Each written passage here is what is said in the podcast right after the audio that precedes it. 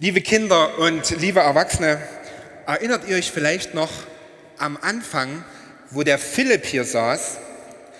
Ich weiß ja nicht, wie das bei euch ist, aber auch ich bin von diesem Virus mittlerweile ganz schön genervt. Und damit bin ich bestimmt nicht alleine. Vor kurzem kam eine Schülerin im Religionsunterricht zu meiner Frau und sagte, Corona ist so richtig. Und dann kam das Wort mit S. Aber, tja, wenn ich mir überlege, wie sich meine Tage auch verändern, nachmittags kann man nichts mehr, dass die Sachen machen wie vorher. Ich zum Beispiel finde es ziemlich schade, dass gerade die Pfadfinder ausfallen müssen. Man kann geliebte Menschen nicht mehr so besuchen, wie man das gerne möchte. Und alles fühlt sich irgendwie komisch an. Man könnte auch sagen, es ist irgendwie eine dunkle oder eine finstere Zeit. Aber zum Glück für mich bin ich in solchen Zeiten nicht allein. Das sind zum Beispiel meine Eltern, mit denen ich mich besprechen kann. Das sind Geschwister, Freunde und Verwandte, die ich besuchen kann. Zumindest kann ich sie anrufen und mich mit ihnen austauschen. Oder es gibt ja noch das Internet. Aber ich glaube, da ist noch mehr. Ich glaube, da gibt es noch jemanden. Diesen jemand, den kannte auch St. Martin, den wir gerade hier gesehen haben und der ja letzten Mittwoch am 11.11. .11. seinen besonderen Tag hatte.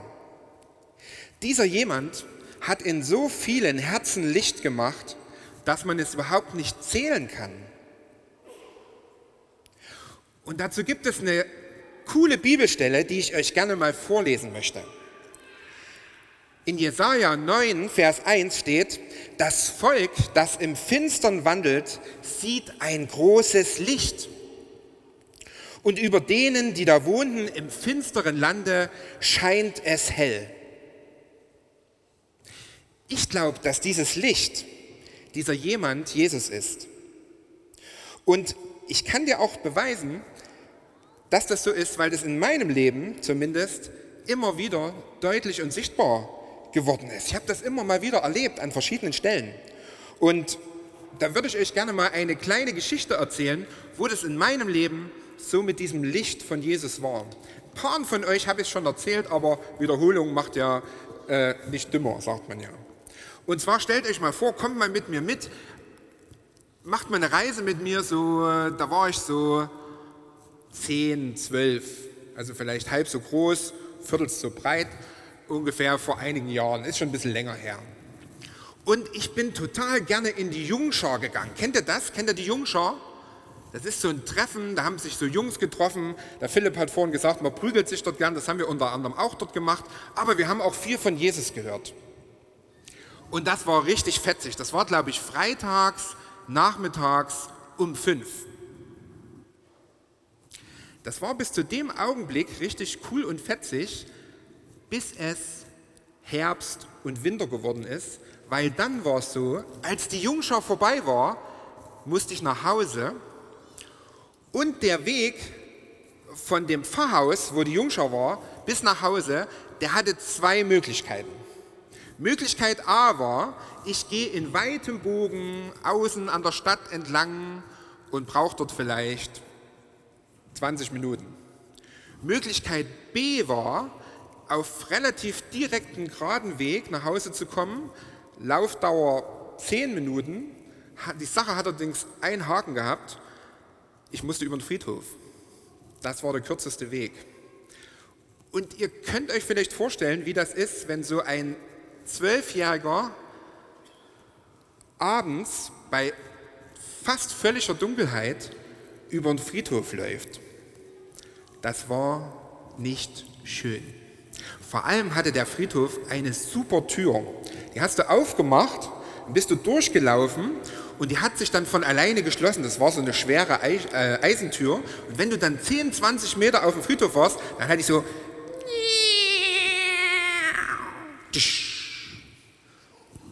Und da ist mir dann immer halb das Herz stehen geblieben, wenn das so rangeknallt ist.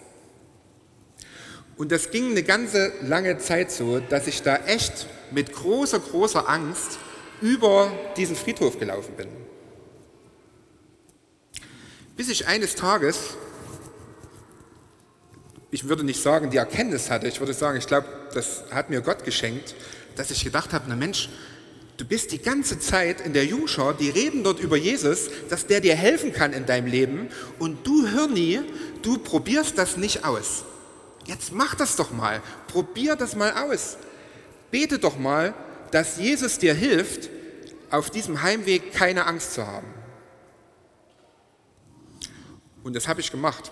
Ich habe das nicht großartig gemacht, dass ich mich dorthin gestellt hätte, fünf Leute noch drumherum oder so, sondern mir ist es dann erst wieder bewusst geworden, wo ich an das Tor gefasst hat, dann beim nächsten Mal, wo es wieder nach Hause ging. Und da habe ich gesagt, Jesus, bitte, bitte, bitte, hilf mir jetzt.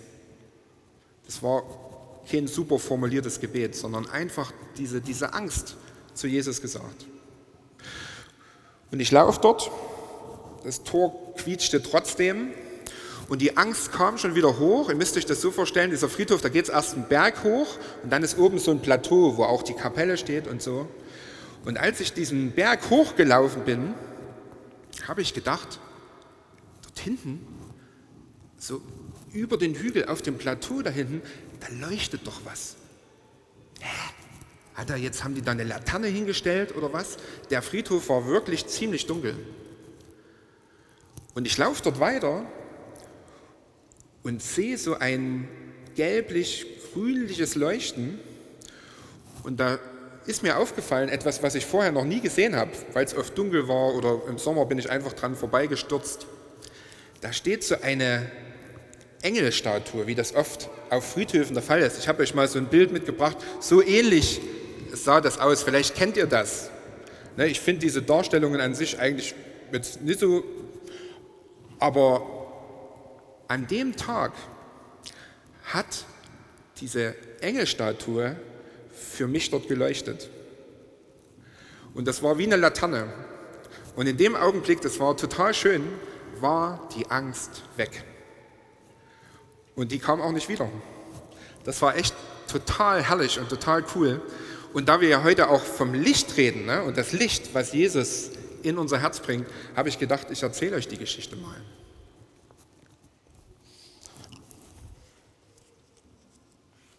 Wenn du vielleicht heute gerade Finsternis um dich spürst oder manchmal auch in dir erlebst, dann lade ich dich dazu ein, dich an Jesus zu wenden. Ich glaube, dass Jesus das einzige Licht ist, was Angst und Zorn wirklich und dauerhaft vertreiben kann. Und das hat mit Sicherheit dieser Martin auch erlebt, der ja ungefähr 400 Jahre nach Jesus gelebt hat. Da war es nämlich so, in Deutschland und in Europa kannte auch niemand Jesus. Der Martin war einer der ersten, der den Glauben nach Europa gebracht hat. Also in dieser Hinsicht war es in Europa damals auch finster. Aber der Martin hat das Licht von Jesus dorthin gebracht. Als Jesus-Kenner und Lichtträger sozusagen. Da ist mir noch eine zweite Bibelstelle ganz wichtig geworden, die ich euch gerne vorlesen möchte. In Jesaja 60, die Verse 1 und 2 steht: Mache dich auf, werde Licht, denn dein Licht kommt und die Herrlichkeit des Herrn geht auf über dir. Denn siehe, Finsternis bedeckt das Erdreich und dunkel die Völker, aber über dir geht der Herr und seine Herrlichkeit erscheint über dir. Mir gefällt diese Reihenfolge. Jesus macht in mir Licht und dann kann ich das weitergeben. Ich glaube, so können wir das auch machen. Und dazu möchte ich euch gerne einladen. Da gibt es ja ganz verschiedene Möglichkeiten. Und meine erste Bitte ist, dass ihr euch zu Hause mal damit beschäftigt. Es gibt ja jetzt bei uns in der Gemeinde schon seit längerer Zeit diese Zettel tiefer bohren heißen die. Und wir haben das jetzt auch für die Spatzeninsel Gottesdienste gemacht, also extra für Familien. Es wäre schön, wenn ihr euch zu Hause da mal hinsetzt und mal überlegt, wie können wir denn zum Beispiel dieses Licht, was Jesus in uns hineingeschenkt hat, wie können wir das weitergeben? Wie können wir das weitertragen? Gerade jetzt auch in dieser Zeit. Eine Möglichkeit haben wir uns schon mal ausgedacht für euch, aber da gibt es ja ganz, ganz viele. Und die würde ich euch gerne erzählen. Der Martin hat es mit ganz vielen dieser Dinge, die er für die Menschen getan hat, hier in dem Fall war es der Bettler, hat er dieses Licht von Jesus weitergegeben. Und es gibt ja die Tradition, dass es zu Martinsfest diese Martinshörnchen gibt. Wir haben zum Glück noch ein paar bekommen. Hier draußen am Ausgang stehen dann ein paar Kisten mit Martinshörnchen. Und wir würden euch gerne da ein paar schenken. Wir machen das so mit Mundschutz und Handschuhen und Klammer und höchster Sicherheitsstufe, Tüte noch drumherum, alles sicher würden wir euch gerne für euch solche Hörnchen geben. Also könnt euch gerne für jedes Familienmitglied eins mitnehmen.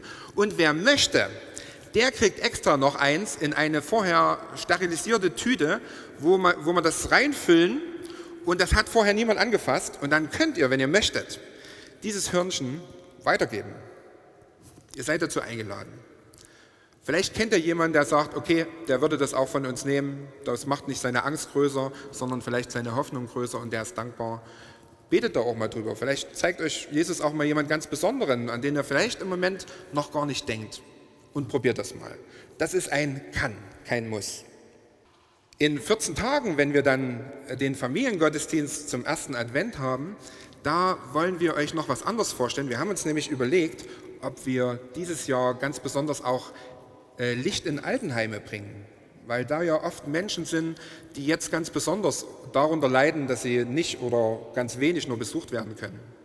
Das erzählen wir euch dann in 14 Tagen. Jesus möchte uns nahe sein. Jesus möchte dir sein Licht geben und dich befähigen, dass du das weiterschenken kannst. Ich glaube, wir haben als christliche Gemeinde in dieser Zeit eine ganz, ganz besondere Verantwortung und eine ganz große Chance, das auch zu tun. Und ich glaube, die Mittel und Wege, das zu tun, sind gar nicht so eingeschränkt, wie wir jetzt im Moment denken. Ich lade euch ein, mit mir zu beten. Jesus, ich danke dir, dass du das Licht der Welt bist und dass wir uns an dir orientieren und auf dich schauen können, auch wenn es um uns und auch wenn es in uns finster ist, Herr.